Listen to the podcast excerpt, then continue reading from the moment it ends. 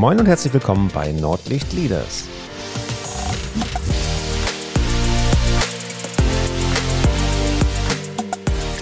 In der heutigen Episode sprechen wir über die Arbeit der Zukunft.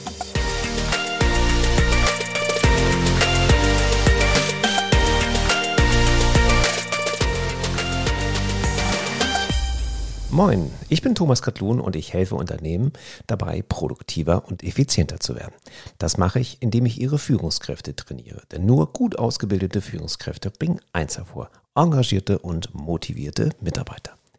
Ja, Arbeit der Zukunft, ein ziemlich ähm, ja, großer Titel für diesen Podcast. Wo kommt er her? Nun, der Titel entstammt äh, unserem November-Modul äh, mit Erik Händeler Vielleicht äh, kennt der eine oder die andere Erik ähm, Händeler von euch. Ähm, sehr, sehr interessanter äh, Typ, äh, Wissenschaftsjournalist.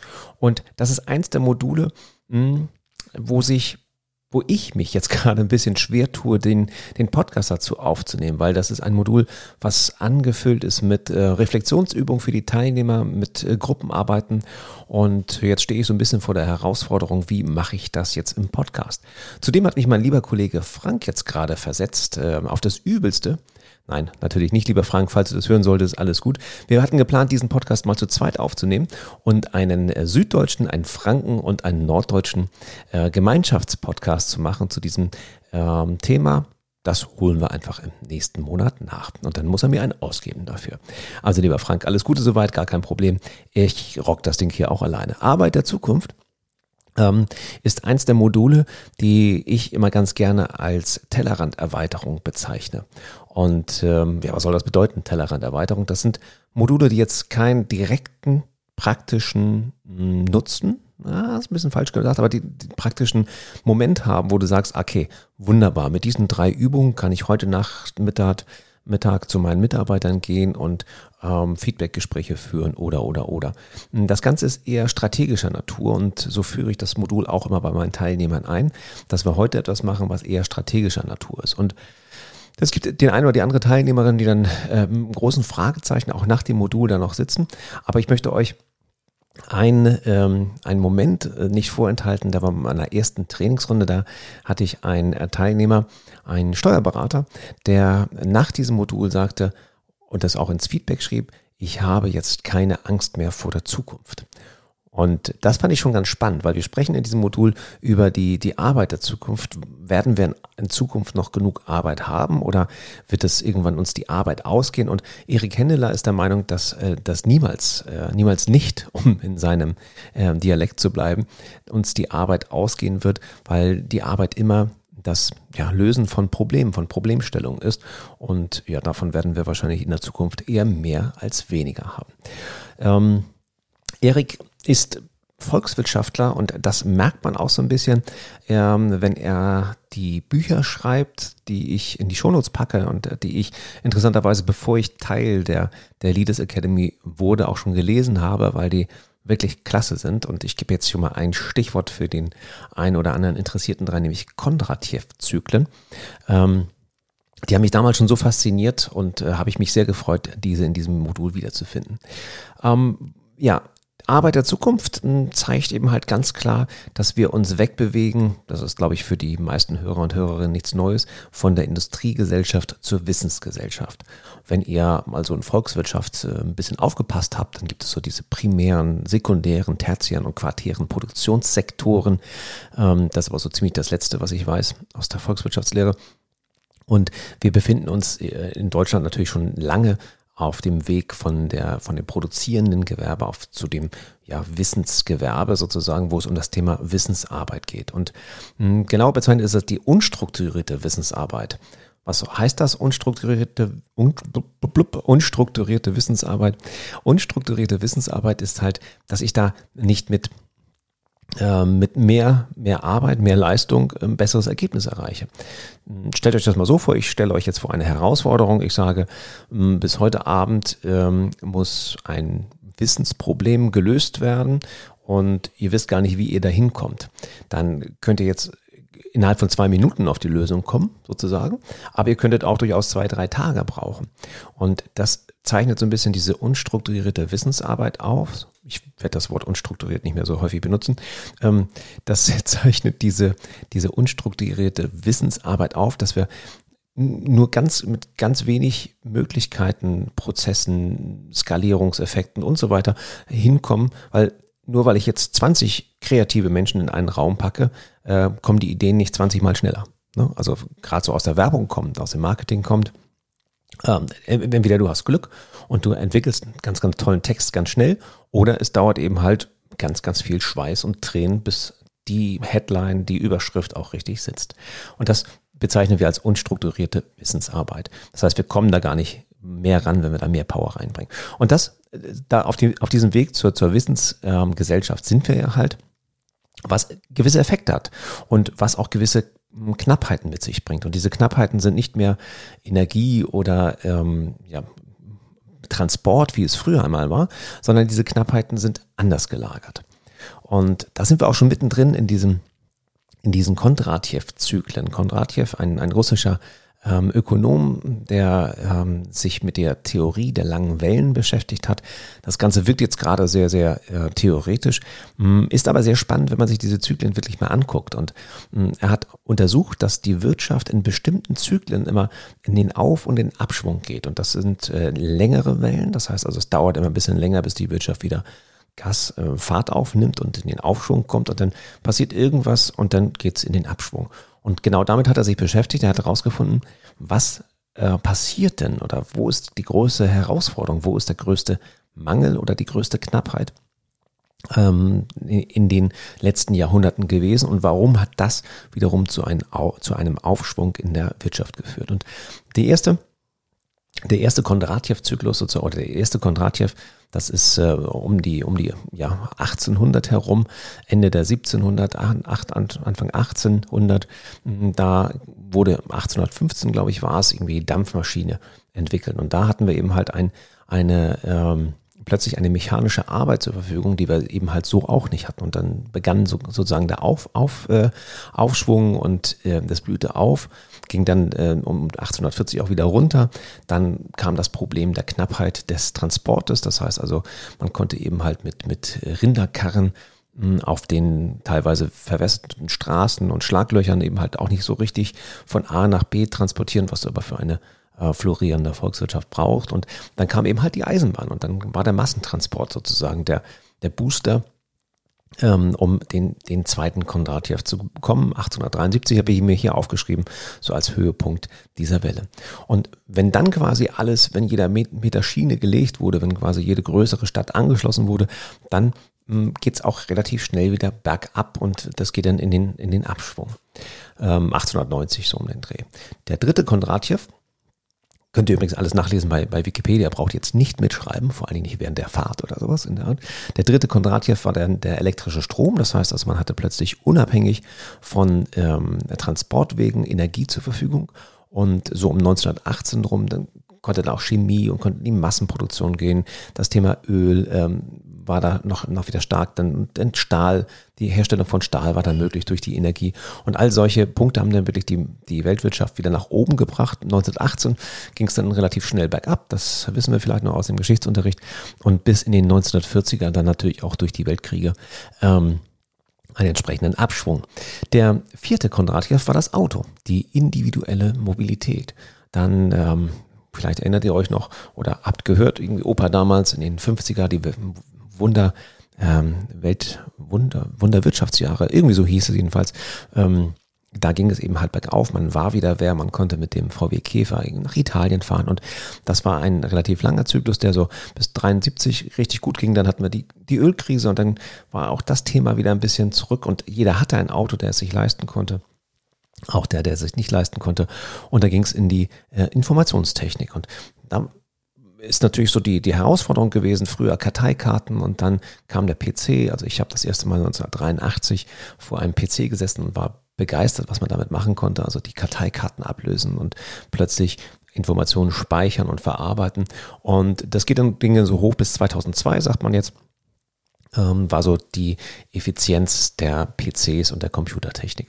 Und ehrlich gesagt, heute ist es ja so, wenn ihr an Word sitzt, äh, ist das langsamste, äh, was, was diesen Prozess vielleicht verlangsamt, das seid ihr vor dem Gerät und nicht der Prozessor selber, die aktuelle äh, Textverarbeitung oder wie auch immer.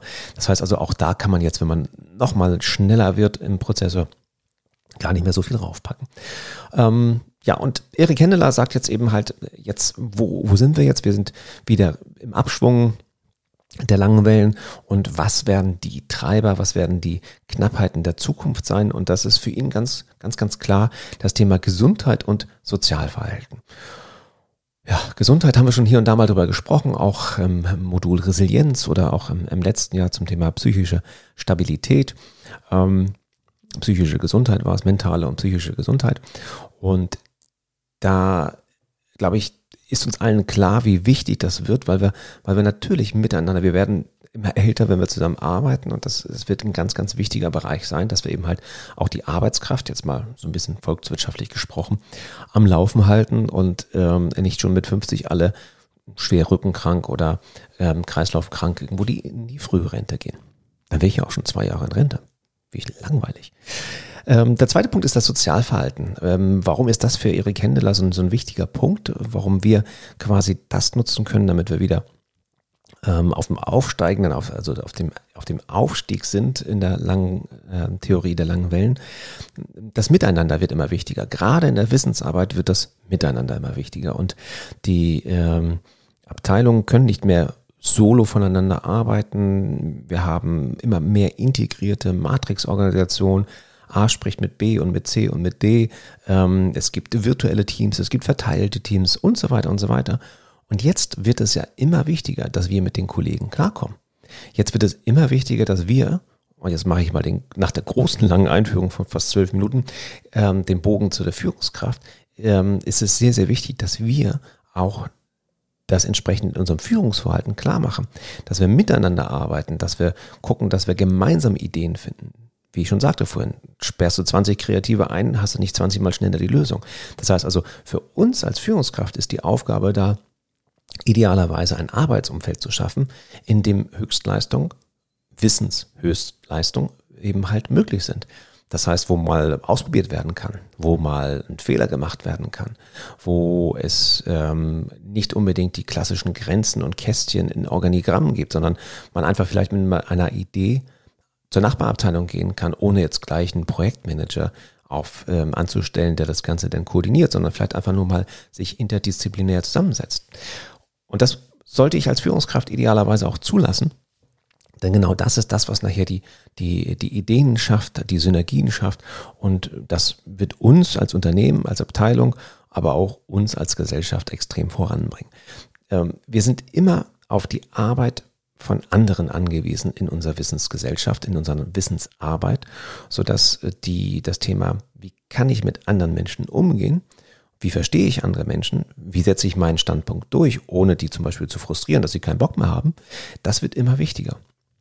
Und jetzt schließt sich auch so ein bisschen der Kreis irgendwie zum, zum, zu unserer Ansicht von Führung ist es eben halt immer das menschenorientierte Führungsverhalten. Das heißt, wir gucken immer, ähm, was braucht mein Mitarbeiter jetzt, um hochperformant zu arbeiten, um richtig Leistung zu bringen. Und was braucht das Team jetzt? Und vielleicht muss ich mich mal zurücknehmen. Ich habe das schon ein paar Mal gesagt, so das Ego, Ego parken und andere den Vortritt lassen, die Kompetenz den Vortritt lassen. Vielleicht muss ich mal ähm, dem jungen Azubi die Möglichkeit geben, ein Projekt zu leiten. Ähm, vielleicht macht er Fehler gut so, weil wie soll er sonst anders lernen? Ne? Also er muss es ja, er muss es ja ausprobieren oder Lars Vollmer würde sagen, Irrtümer einfach testen, ne? Probe, Ideen und Experimente immer wieder probieren, wo wir sind. Und das besonders in unserer wirklich sehr, sehr schnelllebigen Welt, in der sogenannten VUCA-Welt, hatten wir schon mal drüber gesprochen, in der es wirklich unglaublich wichtig ist, sich schnell anpassen zu können und miteinander auszukommen. Ganz, ganz wichtiger Punkt.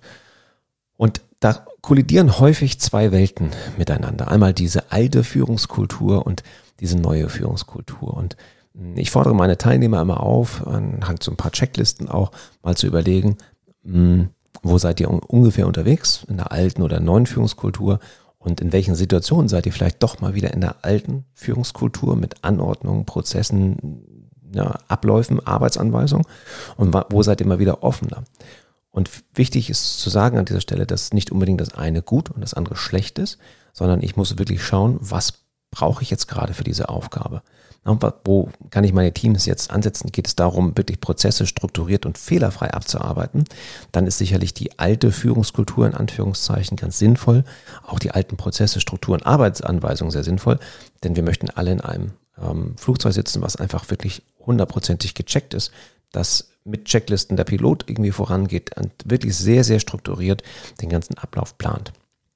Das ist ja uns sehr, sehr wichtig. Geht es darum, eine Idee zu entwickeln für ein neues Produkt oder eine neue Dienstleistung, dann ist vielleicht eher Kreation und neue Führungstechniken, neue Werkzeuge. Ähm, ich packe da mal Agilität mit rein, wobei wir auch wissen, das ist jetzt kein Werkzeug in dem Sinne, sondern ähm, da muss man auch sehr, sehr aufpassen, wann man wo agil ist.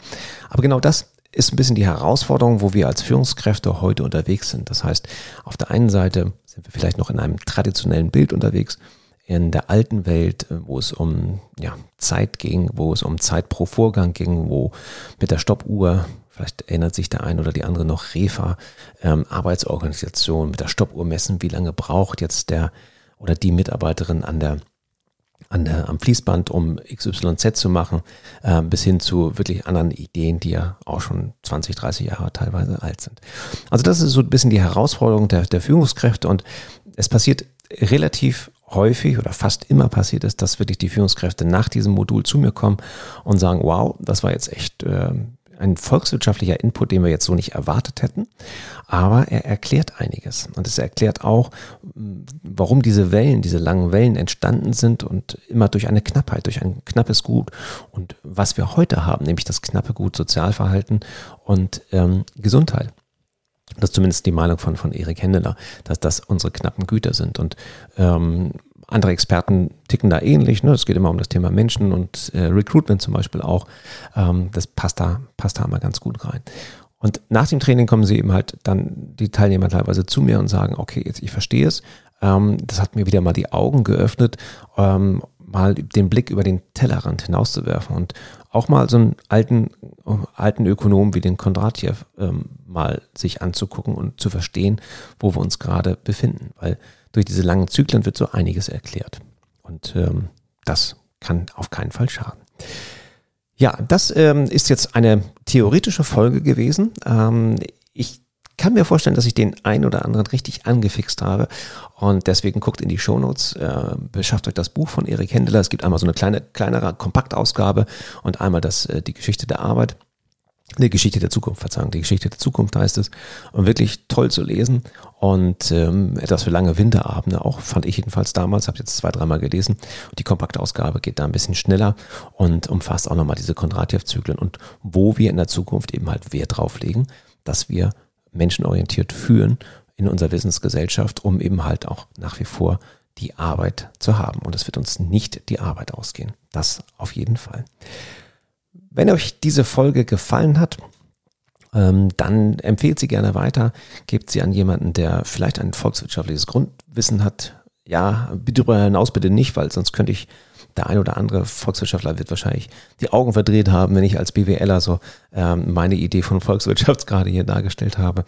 Gebt sie gerne weiter, äh, lasst gerne eine Bewertung auf ähm, iTunes da und ich freue mich und bin gespannt, wenn wir in vier Wochen dann den gemeinsamen Podcast mit meinem fränkischen Kollegen haben und mal gucken, was ich mir da einfallen lasse, um ihn so ein bisschen zu ärgern.